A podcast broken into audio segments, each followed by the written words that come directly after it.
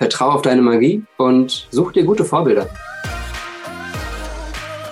Herzlich willkommen zu dieser Folge deines Lieblingspodcasts Potenzialfrei. Stark mit Leserechtschreibschwäche und Rechenschwäche. Danke, dass du so treu diesen Podcast zuhörst. Heute habe ich mir Dominik eingeladen. Dadurch, dass seine Mutter auch eine Leserechtschreibschwäche hat, fiel ganz früh in der Familie auf, dass er auch davon betroffen ist. Die Unterstützung, die in der Grundschule fehlte, versuchten die Eltern außerschulisch zu geben. Zusätzlich begann Dominik sehr früh, sich auf seinen Lebensweg zu begeben, um herauszufinden, wie Menschsein funktioniert. Selbstwirksamkeit und Könnenserfahrung prägen sein Leben. Dominik hat so einen interessanten, selbstbestimmten Lebensweg, den ich mir für jede Person wünsche. Und apropos selbstbestimmt, auch du kannst einen selbstbestimmten Lebensweg gehen.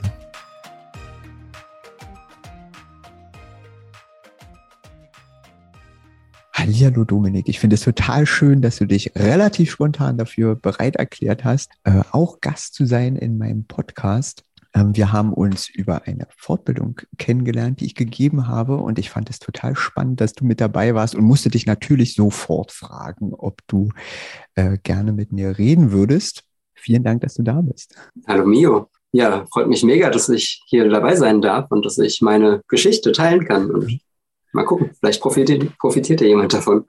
Ich denke ja. Sag mal, welchen Tipp würdest du denn deinem jüngeren Ich mit auf den Weg geben?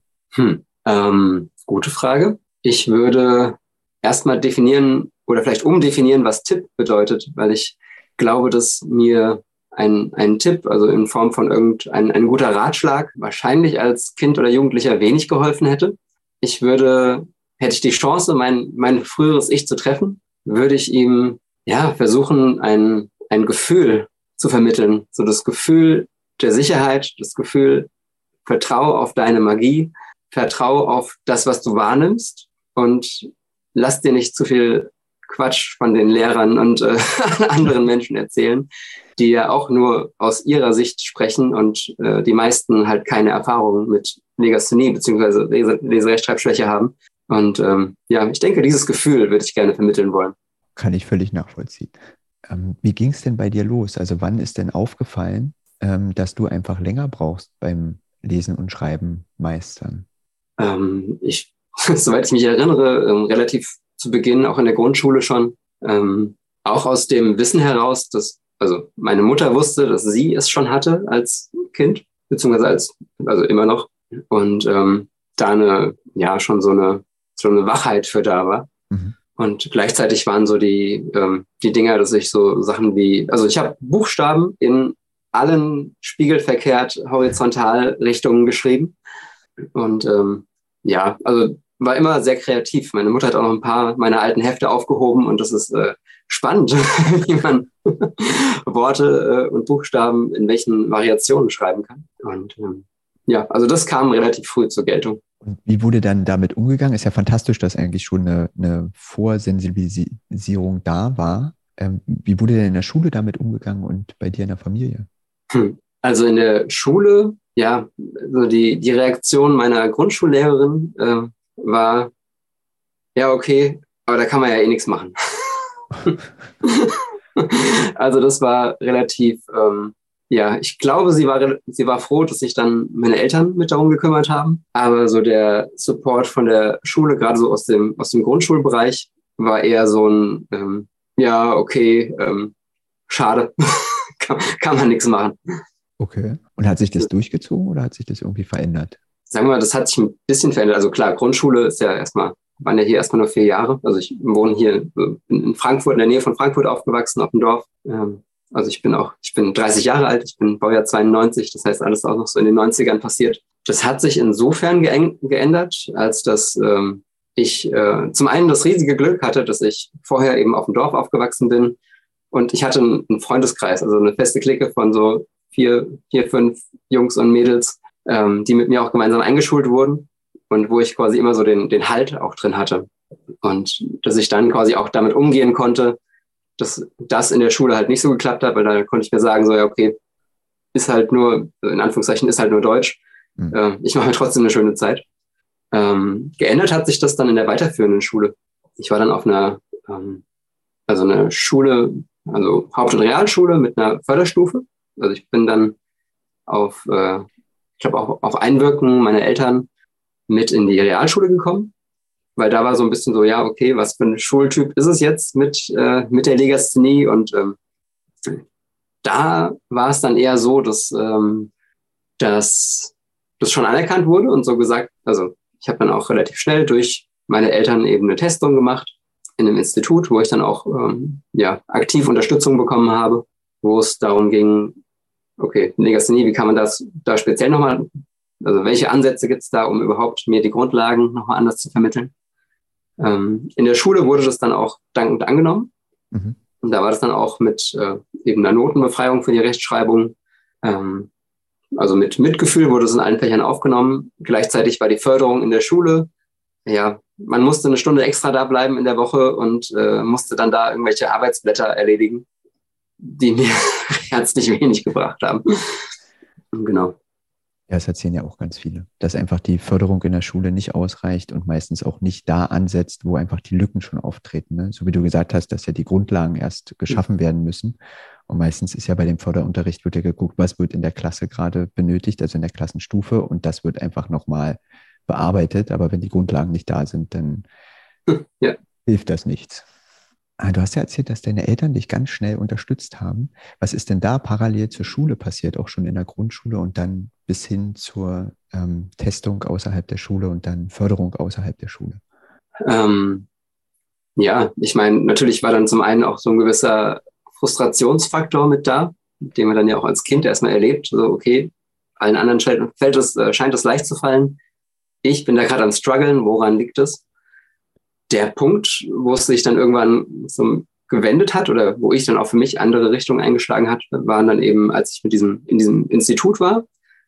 Das war auch eine Zeit lang gut. Also ich habe da jetzt keine so ganz präzisen Erinnerungen dran, aber ich weiß, so, das war nicht schlimm, dahin zu gehen und die waren nett. und ja, dann, hm, wie, wie fasse ich das zusammen? Für mich war irgendwann, dass ich meinen, also die, meine Mutter vor allem, weil sie auch die Mitbetroffene war, sie hat dann irgendwann eine große, ja, eine große Initiative erfasst.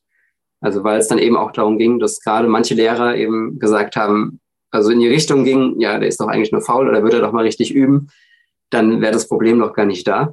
Mhm. Und da ist sie dann natürlich in ihren eigenen Erinnerungen getriggert worden und hat sich dann volle Kanne in die Schularbeit gestürzt und ist dann, ja, hatte bei jedem Lehrer persönlich vorgesprochen, wurde dann auch immer wieder für andere Schüler dazu gerufen und hat dann darüber auch über die Schule, also sie ist ursprünglich Friseurmeisterin, hat dann über die Schule ihre Ausbildung zur Mediatorin gemacht und dann ah. zur Supervisorin, zur äh, systemischen Beraterin und zur Sozialtherapeutin. Das kam dann quasi initiiert über mich was dann auch für mich nett war, weil ich diese ganzen Aspekte dann ja relativ früh mitbekommen habe, dass es sowas auch gibt im Leben. Mhm.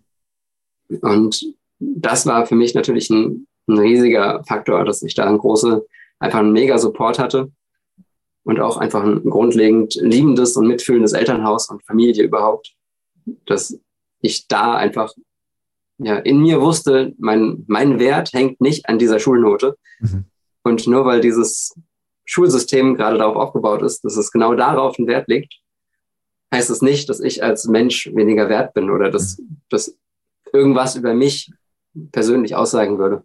Unheimlich wichtig. Mhm. Ist eigentlich für alle wichtig. Ja. Äh, weil so viel, ja, weil der Fokus so sehr auf den Noten ist und ähm, darüber hinaus einfach nicht geguckt wird, welche Persönlichkeiten entwickeln sich da, was gibt es da für Stärken, die überhaupt nicht ins Gewicht fallen im heutigen Schulsystem? Ja, Darum, ja unheimlich wichtig. Äh, hast du Erlebnisse, die du mit dir weitergetragen hast, die dich äh, geprägt haben in die eine oder andere Richtung? Viele. In Bezug auf die äh, Leserechtschreibschwäche, ähm, ich sag mal so, die die ich als ungünstig äh, in mir erlebe, sind die Aspekte, dass ich sagen würde, ich habe so einen ziemlich hohen, ähm, so eine hohe Einstiegshürde, was ähm, Arbeit mit, mit Schreiben angeht. Also ich bin super gerne, sehr gerne kreativ und denke mir auch viele Sachen aus und arbeite auch in allen Bereichen sehr kreativ. Aber was ich irgendwie in mir drin noch habe, ist dieser Aspekt, dass meine Gedanken, die dann oft, sagen wir, von dreidimensional aus allen Perspektiven etwas betrachten, da diesen Schritt zu gehen und zu sagen, okay, wie bringe ich das jetzt auf so ein kleines, eindimensionales, äh, leeres Blatt Papier? Mhm. ähm, also ich habe auch schon so Creative, Creative Writing Workshops und sowas an der Uni mitgemacht. Da macht mir das dann auch mega Spaß, aber mich selbst in diesen Status zu bringen, da reinzukommen, dieses Schreiben zu starten. Mhm. Das fällt mir noch wahnsinnig schwierig. Und das bin ich mir sehr sicher, dass das viel damit zu tun hat, dass ich ähm, eben als Kind und als Jugendlicher schon relativ schnell raus hatte, okay, Schreiben ist absolut nicht meine Stärke. Und bevor ich mich da jetzt in diesen Bewertungs, äh, in dieses Bewertungsding reingebe, liefere ich entweder nur das ab, was gerade so nötig ist. also nach dem Motto, ich, äh, das Pferd springt nur so hoch, wie die Hürde ist. Oder ich ähm, ja, hatte es auch relativ früh raus, ähm, ein Feingefühl, also mein Feingefühl für Menschen war vielleicht schon immer da, wurde wahrscheinlich dadurch auch nochmal extrem geschult, dass ich auch ganz viel einfach auf einer mündlichen Ebene machen, regeln konnte. Dass ich mhm. dann es oft einfach den Lehrer so die Sachen sagen konnte, die er hören wollte, dass ja dann im Endeffekt gar nicht mehr, es gar nicht mehr darauf ankam, was ich oder ob ich da jetzt was geschrieben habe oder nicht. Ja, das ist eine ganz tolle Taktik. War ja auch sehr sympathisch. Ja. Äh, jetzt hast du ja schon mal kurz im Nebensatz gesagt, dass du ähm, studiert hast. Ähm, wir sind ja stecken geblieben in deinem Lebensweg, ähm, dass du auf Einwirken deiner Eltern in den Realschulzweig gekommen bist. Mhm. Wie ging es denn da weiter? Da ging es weiter, dass ich ja, ich habe im Endeffekt raus, rausfinden wollen, so wie, wie das Leben funktioniert. Und dann aber relativ schnell festgestellt, dass man das in der Schule nicht lernt. Und ähm, ja, ich habe dann irgendwann für mich entschlossen, okay, dieses alles, was da jetzt gerade so passiert, ist auf einer Seite ganz cool, weil ich habe da Freunde und gab auch Sachen, die mir Spaß gemacht haben, natürlich. Also aber gleichzeitig habe ich gemerkt, so, okay, das Konzept Schule ist so ein Ding, da will ich jetzt nicht so Strom, stromlinienförmig mitlaufen. Also ich glaube, mit 13 oder sowas, in, so, in, dem, in dem Alter bin ich äh, zu meiner Mom, dem Friseurmeisterin, und habe gesagt, ich hätte gerne knallrote Haare. Und äh, sie meinte also, okay, also da werden Sprüche kommen, so bist du sicher? Und, äh, ja, ich will das jetzt, weil das war so eine Zeit, da habe ich ähm, ja für mich so die, die Toten Hosen, die Ärzte und so diese, die, sag mal, Punkrock-Musikrichtung entdeckt. Und da ist so geil, das ist, das ist genau das Lebensgefühl, was ich gerade brauche. Und das, ja, ich habe dann darüber meinen, meinen Weg begonnen. Eben bin dann so nach und nach in die Punkrock-Szene reingekommen. War dann irgendwann, also ohne jetzt den, den Kontakt zur Schule zu verlieren. Ich war dann schon noch da, aber ich hatte immer so dieses, okay, ich baue mir halt meine eigene Welt auf. Wenn ich in eurer Welt nicht die, die Standards erfülle, dann sind das vielleicht einfach nicht meine Standards. Und also lief dann daraus hinauf, dass ich der erste Punk mit, äh, ich glaube, damals also so einen 30 Zentimeter langen Iro und immer so, sah ich aus wie so ein Bilderbuch-Punk, wie man sich ihn vorstellt. Äh, ja, wurde ich dann stellvertretender Schulsprecher und habe ähm, mir da relativ früh angefangen, so meine, meine eigene Stilrichtung zu suchen oder mich unabhängig von dem zu machen, also auch Freundeskreise außerhalb der Schule aufgebaut. Mhm. Dass dann dieses Konzept so, okay, natürlich trifft es einen noch, wenn man dann irgendwie eine Note bekommt oder man freut sich darüber oder man freut sich eben nicht darüber. Aber das hat für mich relativ früh an der, an der Bedeutung verloren. Und dann mhm. nach der Schule, also ich habe dann auch meinen Realschulabschluss gemacht auch, keine Ahnung, ich glaube 2, irgendwas. Ich freue mich gerade, dass ich mich nicht mehr an die Note erinnere. Schon so unwichtig geworden. Ähm, ja, hat dann also meinen Abschluss gemacht und bin dann erstmal, äh, war ich mir sehr sicher, dass ich Koch werde und habe eine Kochlehre angefangen. Mhm. Ähm, war auch, also hat auch Spaß gemacht, aber nach einem Dreivierteljahr war ich komplett ausgebrannt. Das war in so einem kleinen Nobel-Restaurant hier in Bad Homburg. Und ähm, ja, das war dann irgendwie mit 16 Arbeitszeiten jenseits jeglichen Jugendschutzgesetzes. War dann nach einem Dreivierteljahr Schluss. Und ja, dann ging es so weiter, dass ich zu meinem Tätowierer gegangen bin. also den, ja, ich war damals noch sehr jung, also habe ich äh, da mehr rumgehangen als, äh, also ich habe hab mich nicht tätowieren lassen. Aber das war so der Treffpunkt von vielen von den, von den Punks. Mhm. Und habe ihm dann gesagt, so hier, ich habe gerade gekündigt. Also das war auch so nochmal ein Meilenstein, dass ich äh, selbst zu meinem Chef gegangen bin und fristlos gekündigt habe und äh, der auch äh, leichte cholerische Anzü Anflüge hatte, aber es hat also ich bin da mit zitternden Knien reingegangen, aber mit einem wahnsinnig selbstwirksamen Gefühl wieder raus. Und ja, ich war dann eben bei dem Freund von mir, der dieses Tattoo-Studio hat und habe gesagt, so, hier kann ich bei dir anfangen zu jobben. Ich habe gerade gekündigt und weiß gerade nicht genau, wie, was, wohin. Und er meinte dann, nee, ich habe gerade jemanden eingestellt, aber was willst du sonst so machen? So, wo ist denn dein, wo sind dein, deine Interessen? Dann habe ich so ein bisschen überlegt und gedacht, ja, ach, eigentlich mag ich alte Autos. Ich finde Oldtimer ganz cool. Mhm. Und er selbst hatte so einen amerikanischen Oldtimer und meinte dann, ja, du, ich habe da eine Werkstatt, da bringe ich meinen immer hin. Sind ganz coole Jungs. Geh da doch mal vorbei und sag einen schönen Gruß von mir. Habe ich dann am nächsten Tag gemacht. Und das war eine Rockabilly-Werkstatt, die nur amerikanische Oldtimer äh, gemacht haben. Auch so, ich sage mal, etwas halb, halbseiden, aber es war super lustig. Ähm, und dann habe ich ein Jahr lang da verbracht. Also ich war dann offiziell als äh, Praktikant mit drin und habe einfach ähm, mich reingehängt und das gemacht, was gerade anfiel. Hatte Spaß, äh, viel gefeiert. und ja, nach einem Jahr war mir dann klar, okay, das ist ein Bereich, der macht mir einfach erstmal Spaß und ich mache jetzt eine Ausbildung darin. Das ging dann nicht in diesem Betrieb, aber dann habe ich ähm, ja, mir einen Ausbildungsplatz gesucht bin dann in verkürzter Form äh, Kfz-Mechatroniker Geselle geworden mhm. und hatte, war dann, also mir war dann schon klar, dass ich großes Glück hatte mit, meiner, auch mit meinem Ausbildungsplatz, weil ich hatte, das war eine kleine Werkstatt mit zwei Meistern und ich als Lehrling.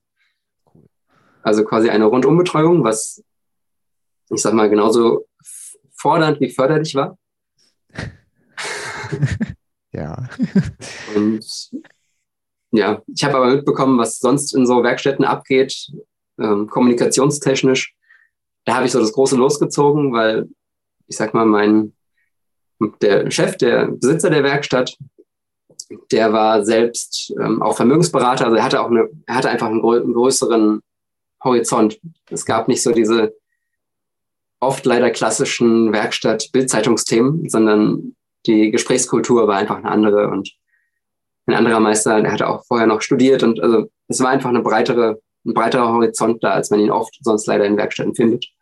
Deswegen war mir klar, okay, ich werde wahrscheinlich nicht in dem Berufsfeld bleiben und ich fand die Idee cool zu studieren. Also mir hat einfach dieser, dieses Lebensgefühl des Studierens gefallen. Also so wie ich es mir damals vorgestellt habe. Und habe dann gedacht, okay, wie komme ich dahin? Wie kriege ich das in mein Leben? da hatte ich dann mir viele äh, ja, Fachabi-Schulen angeguckt und hatte immer wieder Struggle mit diesem, ah, nochmal in dieses Schullehrsystem reinzugehen. Nee, eigentlich gar nicht, aber ich will studieren. So, wie geht es? Und tatsächlich bei meiner Gesellenprüfung, weil ich einfach relativ schnell fertig war, auch da wieder aufgrund der Skills, die ich mir vorher in der Schule angeeignet habe, das mit Leuten einfach klar und von Herzen aus reden und dann laufen die Dinge einfach immer einfacher ähm, hatte ich dann Zeit, mit dem einen Prüfer noch zu quatschen und habe denen dann so ein bisschen von meinen Gedanken erzählt. Und der meinte, hier, also du weißt schon, dass seit 2009 ist ein Meister eine allgemeine Hochschulreife.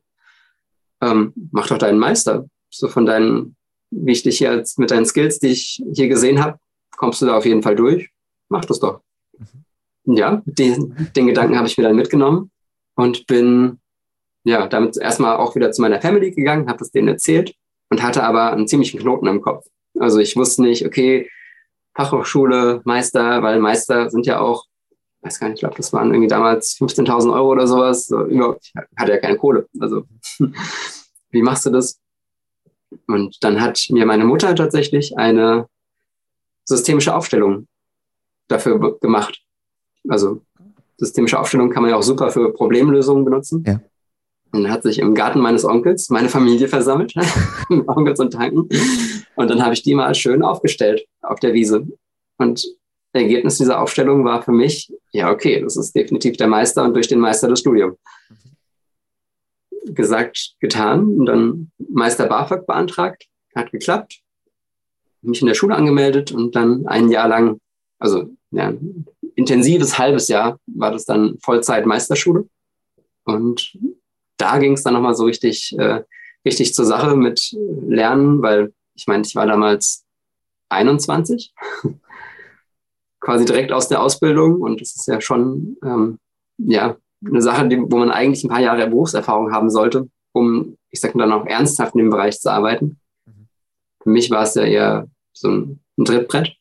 War auch, also war eine coole Zeit, hat Spaß gemacht. Gleichzeitig haben sich meine, ja, meine Vorurteile zum Teil leider bestätigt, was, wie es auch in anderen Werkstätten vor sich geht und wie wenig auch einfach auf das Menschliche geachtet wird in Bezug auf die Ausbildung von Meistern und von in auch diesem Teil des Ausbildungssystems.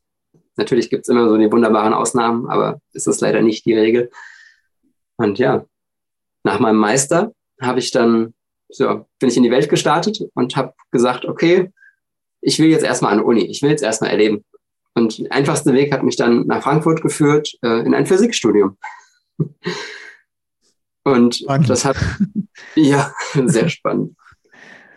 Ähm, ein Semester habe ich das komplett durchgezogen, mir all die Mathekurse und alles nochmal gegeben und dann relativ schnell gemerkt, es ist wahnsinnig spannend. Ich fand es super interessant, so die Grundzüge der Thermodynamik und all, also viele Grundlagen erstmal mitzunehmen. Habe aber gemerkt, es ist für mich viel zu weit weg von dem, meine ursprüngliche Intention, wie Leben funktioniert. Also das zu verstehen. Es war viel zu theoretisch für mich und auch die Menschen, die da dann unterwegs waren, sehr spannende Menschen dabei, aber nicht das, wo ich gesagt habe, okay, da fühle ich mich zu Hause. Also habe ich das zweite Semester damit verbracht, in Frankreich und in Spanien in Surfcamps zu arbeiten. Und dann so am, am Strand liegend kam irgendwann eine WhatsApp von meinem ehemaligen Meister, der geschrieben hat, hier, was hast du so vor, Ende des Sommers? Ich habe da, ich habe da einen Plan, melde dich mal. Und ja, End vom Lied war, er hat eine neue Werkstatt aufgemacht, ist umgezogen mit seiner alten Werkstatt und hat einfach jemanden gebraucht, der ihm hilft, diese Werkstatt mit aufzubauen, das Tagesgeschäft zu erledigen und Lehrlinge mit auszubilden. Ah. Und so bin ich dann vom Strand da reingerutscht, dass ich gesagt habe, okay, mache ich mit. Und dann knapp zwei Jahre lang eben als Meister in der Werkstatt gearbeitet habe und da dann in den Kontakt der Lehrlingsausbildung, also mit Lehrlingsausbildung in Kontakt gekommen bin und gemerkt habe, oha, das kribbelt richtig. So, das macht Spaß. So. Mhm. Für andere Menschen einen Raum zu öffnen, in dem sie sich selbst kennenlernen können und sich so öffnen können, dass sie Neues lernen wollen. Mhm. Und das war dann, ja, nach knapp zwei Jahren, habe ich gemerkt, da will ich tiefer reingehen. So, das, das, da zieht es mich hin. Ich hatte natürlich auch schon den Background von meiner Mom, von der systemischen Beratung, also Ideen, dass es dafür auch Ausbildungen gibt. Und habe dann erstmal gesucht, weil die meisten dieser Ausbildungen haben so eine Altersgrenze ab 30 Jahren. Dass sie sagen, in, im Schnitt haben die Menschen dann erst genug Lebenserfahrung, um wirklich in diese Welt einsteigen zu können. Ich war 23. Und ähm, ja, es hat mich viele Telefonate, viel Aufwand erstmal gekostet, mit vielen in Kontakt zu kommen, bis ich dann eine Academy hier in Frankfurt gefunden habe, die zum International Life and Business Coach ausgebildet hat, wo ich einfach ja die Chance hatte, mich vorzustellen und zu sagen, okay, das habe ich schon gemacht, diese Erfahrung habe ich schon. Und die dann gesagt haben, ja, okay, mhm. komm, komm mit in die Ausbildung. Es war eine, ein super schöner Rahmen. Sieben, also wir waren zu siebt, zu sechs oder zu siebt insgesamt. Und ja, ich war auch der einzigste Mann anderen alles, äh, alle Frauen zwischen ja, Anfang 30 und 60. Und ja, war super intensiv, super spannend. Ich habe in der Zeit tatsächlich auch ähm, für mich richtig Englisch gelernt, weil ich gemerkt habe, dass viele meiner Lieblingsautoren einfach aus dem amerikanischen Raum kommen oder wir, generell auf Englisch schreiben. Und ich einfach schon immer sehr in Hörbücher verliebt war. Und mir dann halt die, die originalen Audioprogramme von denen anhören wollte. Und ich sag mal, in der Schule bin ich halt so mit, so irgendwie, habe mich so mitgeschlängelt. Also ich sag mal, die Grundlagen waren da. Aber das war jetzt nie so, dass ich gesagt hätte, ich, will, ich kann frei Englisch sprechen oder ich bin, ja, fühle mich da irgendwie sicher in dem Bereich. Das kam dann dadurch, durch das einfach machen wollen. Und dann viele Bücher habe ich mir auch auf Deutsch gekauft und das englische Hörbuch dazu, mhm. um dann einfach nachgucken zu können, okay, was heißt das jetzt? Und bin von da aus, ja, hat sich dann auch so wieder sowas ergeben. Ich habe dann meinen Job gekündigt innerhalb dieser Ausbildung. Also ich habe das erst parallel laufen lassen und dann mich voll auf die Ausbildung konzentriert. Die ging 16 Monate.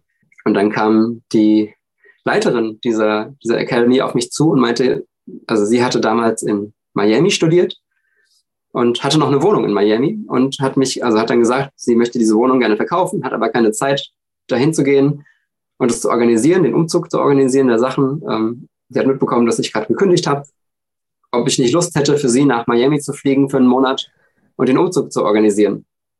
Und ähm, ja, da war auf jeden Fall ja. dass ich dann auch das erste Mal in diese Selbstwirksamkeitserfahrung, so überhaupt das erste Mal nach Amerika fliegen und ähm, das selbst zu organisieren, alles auf Englisch, war eine super Selbstwirksamkeitserfahrung und mhm. hat auch definitiv viel zu der, zu der Ausbildung mit beigetragen. Und ja, als die Ausbildung vorbei war, hatte ich mich so in das systemische Arbeiten verliebt, dass ich dann gesagt habe, okay, wie kann ich da noch tiefer reingehen? Und war ganz sicher, dass ich Psychologie studiere. habe mir das dann in Innsbruck angeguckt, weil man da halt eben auch, also mein Meister war jetzt, keine Ahnung, ich hatte einen Dreier-Durchschnitt oder sowas, was dann auch irgendwie paradoxerweise eins zu eins als NC äh, übersetzt wird. Ah. Ähm, ja, ist ein spannendes System.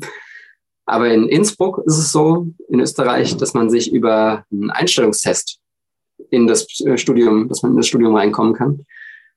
Und das war für mich so interessant, dass ich nach Innsbruck gefahren bin, weil ich habe auch ähm, also ich bin schon immer Skifahrer und Snowboarder und Innsbruck war schon immer so, ja, das ist spannend. Und habe dann da eine Freundin besucht, äh, war mit der unterwegs, habe äh, mir die Stadt angeguckt, alles, was so, ja, nach dem Motto schon innerlich am Umzug planen. Und am letzten Abend waren wir in der Bar und ich komme ins Gespräch mit einem anderen Kerl an der Bar und erzähle ihm so im natürlich angeheiterten Kopf, ähm, was ich so vorhab. Und er guckt mich an und sagt so, ja, also es klingt super spannend, was du machen willst, aber das klingt viel mehr nach Soziologie als nach Psychologie. was, was für ein Soz? Äh, ja, auf dem Heimweg im Zug habe ich mir dann äh, mal durchgelesen, was Soziologie so ist und was Soziologie so macht. Und war so, ja, okay, er hat recht. und habe dann in Mainz angefangen, Soziologie zu studieren, 2017 erst mit Wirtschaftswissenschaften im Beifach, weil ich gemeint habe, so okay, man muss ja mit irgendwas Geld verdienen können, ist ja, also die Ratio war da sehr stark dabei. Die hat auch mich fünf Semester lang gut durchhalten lassen, in denen ich äh, beides parallel studiert habe, also als Nebenfach Wirtschaftswissenschaften, bis ich dann die großartige Gelegenheit hatte, ein Auslandssemester in Nordschweden zu machen, mhm. wo ich dann ein, ein Semester lang also ich war dann fast ein Jahr da, aber ein Semester lang Psychologie studiert habe. Also vor allem Entwicklungs- und ähm, Persönlichkeitspsychologie. Sozialpsychologie war noch ein bisschen mit dabei. Und da hat sich dann nochmal meine, meine Welt auf den Kopf gestellt. Weil ich zum einen, klar, diese Selbstwirksamkeitserfahrung wieder, du kannst auf Englisch studieren, auch da an der Uni nochmal einen ganz anderen Support erfahren habe. Ich bin da hingekommen und habe mit denen gesprochen, wie es denn aussieht, dass ich eben leserechtschreibtechnisch ähm, nicht ganz so fit bin. Und die haben gesagt, okay, kein Thema, ähm, ob ich irgendein Zertifikat dafür hätte, dann können sie mir sofort Hilfen zukommen lassen. Und ich hatte zum Glück auf meinen alten Zeugnissen, noch aus Grundschulzeiten, oder ja, sogar noch in meinem Abschlusszeugnis steht dann drin, Leserechtschreibbefreit von den Noten her. Das hat ihnen gereicht. Und daraufhin hatte ich bei allen Klausuren zum einen zwei Stunden mehr Zeit und ich durfte am Laptop schreiben. Bedeutet, ähm, ja, Rechtschreib, also mit einem Rechtschreibprogramm, äh, also überhaupt keinen Stress mehr. Ich habe noch nie so entspannt Klausuren oder Aufsätze geschrieben. wie da an dieser Uni. Das ist super, das, ja. Ja, ja, das, äh, so hat sich das irgendwie immer weiter aufgebaut. Mhm. Ähm, ich sag mal, für mich persönlich am prägendsten war in der Zeit, dass ich da mit ganz vielen Indigenen in Kontakt gekommen bin. Also sowohl Indigenen aus äh, Lappland, also in Sami People, die ja da auch herkommen, als auch mit, äh, ja, in diesem Ort, wo ich war, waren sehr viele indische Yogalehrer, auch zu Besuch in der Zeit, wo ich da war und auch eine Gruppe von Indigenen aus Peru, mit denen ich viel Zeit verbringen konnte, viele Workshops, viele, also auch Rituale und Initiationen, mit denen durchlaufen konnte, dass ich dann, als ich wieder nach Deutschland gekommen bin, nicht mehr Wirtschaftswissenschaften studieren konnte. das hat nicht mehr mit meiner inneren Ethik, über, Ethik übereingestimmt. Ähm, ja, deswegen studiere ich jetzt tatsächlich immer noch. Jetzt im Beifach äh, Erziehungswissenschaften. Mhm. Ähm, weil ich auch, ja, in der Zwischenzeit, 2020, äh, bin ich Papa geworden. Also Herzenspapa. Ich bin nicht mhm. der leibliche Vater, aber ich ja, bin voll und ganz Papa. Und ja, bin auch Yogalehrer geworden. Ich habe die Pandemie gut, gut genutzt. und ja, also jetzt habe ich viel erzählt. Was sind deine Fragen? Na, ich finde, es ist äh, also ein total schöner Lebenslauf und das, was du erzählst, weil du dich mehr von deinen Interessen hast lenken lassen und gelernt hast, das von außen ein bisschen auszublenden, was da auch, das muss ja gar nicht die Familie sein, sondern es gibt ja noch mehr ähm, Kontaktpunkte außer die Familie, wo vielleicht ein Druck aufgebaut wird oder eine Erwartungshaltung formuliert wird. Und das Schöne ist ja ähm, bei, di bei dir, also wenn man dich auch reden hört, dass es eben, dir geht's gut und du findest mhm. deinen Weg. Und das ist, woher soll ich denn wissen, ähm, wenn ich jünger bin, wo es mich hinführt? Weil ich habe einfach neue Erfahrungen und denke oder bemerke, oh, das tut mir gut, das macht mir Spaß und dann gehe ich halt in die Richtung und das ist überhaupt nicht schlimm. Und das finde ich so schön, ähm, wie du deine Geschichte erzählst, dass es eben so auch rüberkommt, dass das die Beweggründe sind, was einfach fantastisch ist. Und es findet sich ein Weg. Das ist es auch. Also auch dann mit unterschiedlichen Leuten sprechen und dann ähm, nicht von vornherein ausschließen, dass es nicht geht, sondern einfach gucken, welche Leute habe ich denn in meinem Umfeld, wo ich einfach reden kann, ähm, um auf eine Lösung zu kommen. Für mich die beste. Ja. Und darum genau. habe ich dich einfach weiter erzählen lassen, weil es einfach so schön ist, wie du das beschreibst. Äh, du hast ja jetzt auch kurz ähm, auch nochmal Bezug genommen äh, in, bei der Auslandserfahrung, ähm, dass es dann so relativ einfach war, auch, zu, auch noch zusätzlichen Support zu bekommen. Wie ist es denn äh, heute? Wie beeinflusst dich das? Äh, also die Leserechtschreibschwäche noch? Ähm, bekommst du Unterstützung? Brauchst du die gar nicht mehr? Hast du andere Wege gefunden für dich, um ähm, einfach ähm, deinen Weg weiterzugehen und dich nicht davon ähm, behindern zu lassen? Ähm, ich würde sagen, ich bräuchte bestimmt noch oft Unterstützung. Ich hole sie mir aber tatsächlich nicht so oft.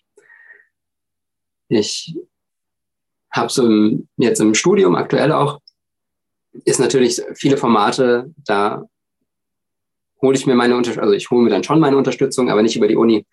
Wenn es dann darum geht, irgendwie Hausarbeiten zu schreiben, dann lasse ich eher nochmal andere Menschen drüber lesen.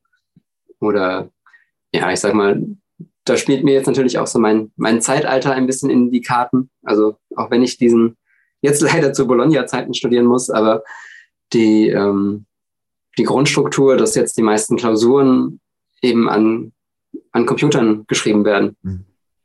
macht es für mich um einiges einfacher. Ich sag mal, hätte ich, oder gerade Anfang des Studiums in Wirtschaftswissenschaften waren noch viele Klausuren, die man handschriftlich schreiben musste. Da ist es mir noch schwer gefallen ab und zu, aber ich habe da zum Glück über die Jahre das, das Standing für mich ähm, rausarbeiten können, dass ich sagen kann, okay, ich schreibe das jetzt so und ich habe halt nur die, die Zeit für diese Klausur und dann schreibe ich das einfach, was ich schreiben möchte. Mhm. Und ob da jetzt ein Fehler drin ist oder nicht, ist mir jetzt erstmal zweitrangig, weil ich möchte den Inhalt vermitteln. Und das, oh, das war auch noch was, ich habe in Schweden, also ich gehe halt schon seitdem ich klein bin, weil es für mich normal ist, offen damit um, mit dieser ich nenne es halt in meinem Wortschatz äh, Legasthenie oder Leserechtschreibschwäche. Und da habe ich das erste Mal bewusst in Schweden, in auch dem, in, dem Psycho, in der Psychologie, also im Psychologiekurs, äh, gemerkt, dass das nicht normal ist. Mhm. Sondern dass da waren ein, zwei Studentinnen mit dabei, die haben mich dann quasi nach den, nach den Seminaren immer mal abgepasst und mir dann quasi ganz heimlich erzählt, dass sie, äh, sie das auch haben. Und sie das aber, äh, also nach dem Motto, aber sag's keinem und es ist heimlich und das ist, äh, ich schäme mich dafür. Ja. Ähm, wo dann in mir so der kleine, der kleine Rebell wieder angeht und sagt so, ah, erkenn doch das Talent, was da drin steckt. ähm, natürlich auf eine einladende Art und Weise als so gesagt. Aber ähm, ja, das ist, also da wurde mir jetzt erstmal bewusst, dass das so ein großes Thema überhaupt ist. Ja, das ist auch aus meinem Erleben heraus. Also ich habe ja auch, äh, nee, ich bin offen damit umgegangen, aber habe eben die, die negativen Seiten davon ziemlich stark mitbekommen, äh, wenn ich damit offen umgegangen bin. Und habe auch, ähm, so wie du im, also durch das Studium in England erst mitbekommen, ähm, ja, ist überhaupt kein Problem. Und da kommt dann auch von der anderen Seite, ja, ist ja kein Problem. Dann kriegst du halt zusätzliche Hilfe und wir gucken mal, welche du brauchst. Und es wird Phasen geben. Also ich hatte ja da das erste Mal ganz lange eine Lerntherapeutin und ähm, mit ihr auch dann zusammen geguckt, okay, was brauche ich noch an Hilfe? Und dann wurde die auch weniger, weil ich sie einfach nicht mehr gebraucht habe. Aber eben gar nicht in Frage zu stellen, ob man Hilfe braucht und auch nicht in Frage zu stellen, ob ich das Studium schaffe. Also ich habe ja Creative Writing studiert, mhm. ähm, wo ich glaube, dass in anderen Konstellationen wäre das sehr schwierig geworden. Oder ich hätte ja. es erst gar nicht angefangen, weil mir wäre wahrscheinlich davon abgeraten worden. Ja, das äh, kann ich gut nachvollziehen. Bei deinem, hm? bei deinem tollen, also wirklich total beeindruckenden Lebenslauf, wo stehst du denn heute für dich? ja, heute, also jetzt gerade bin ich in den, ja, im Beginn, mich selbstständig zu machen. Mhm. Also ich habe seit 2017, als ich quasi meine, meine Coaching-Ausbildung beendet habe, habe ich das so nebenbei laufen lassen. Also ich habe immer neben dem Studium auch gearbeitet. Und das Coaching habe ich über ja, über die ganzen Jahre so auf Mundpropaganda. Also ich habe nie Werbung gemacht, nie irgendwas das groß in die Welt getragen. Und ja, jetzt seit 2020, also seit ich aus Schweden wiedergekommen bin. Und ja, hat sich meine Arbeit dann nochmal transformiert. Ist, ich nenne es mittlerweile auch nicht mehr Coaching, sondern es ist ein Counseling geworden, weil diese, diese indigenen Aspekte und Haltungen sehr, sehr starken Einfluss genommen haben auf meine Arbeit.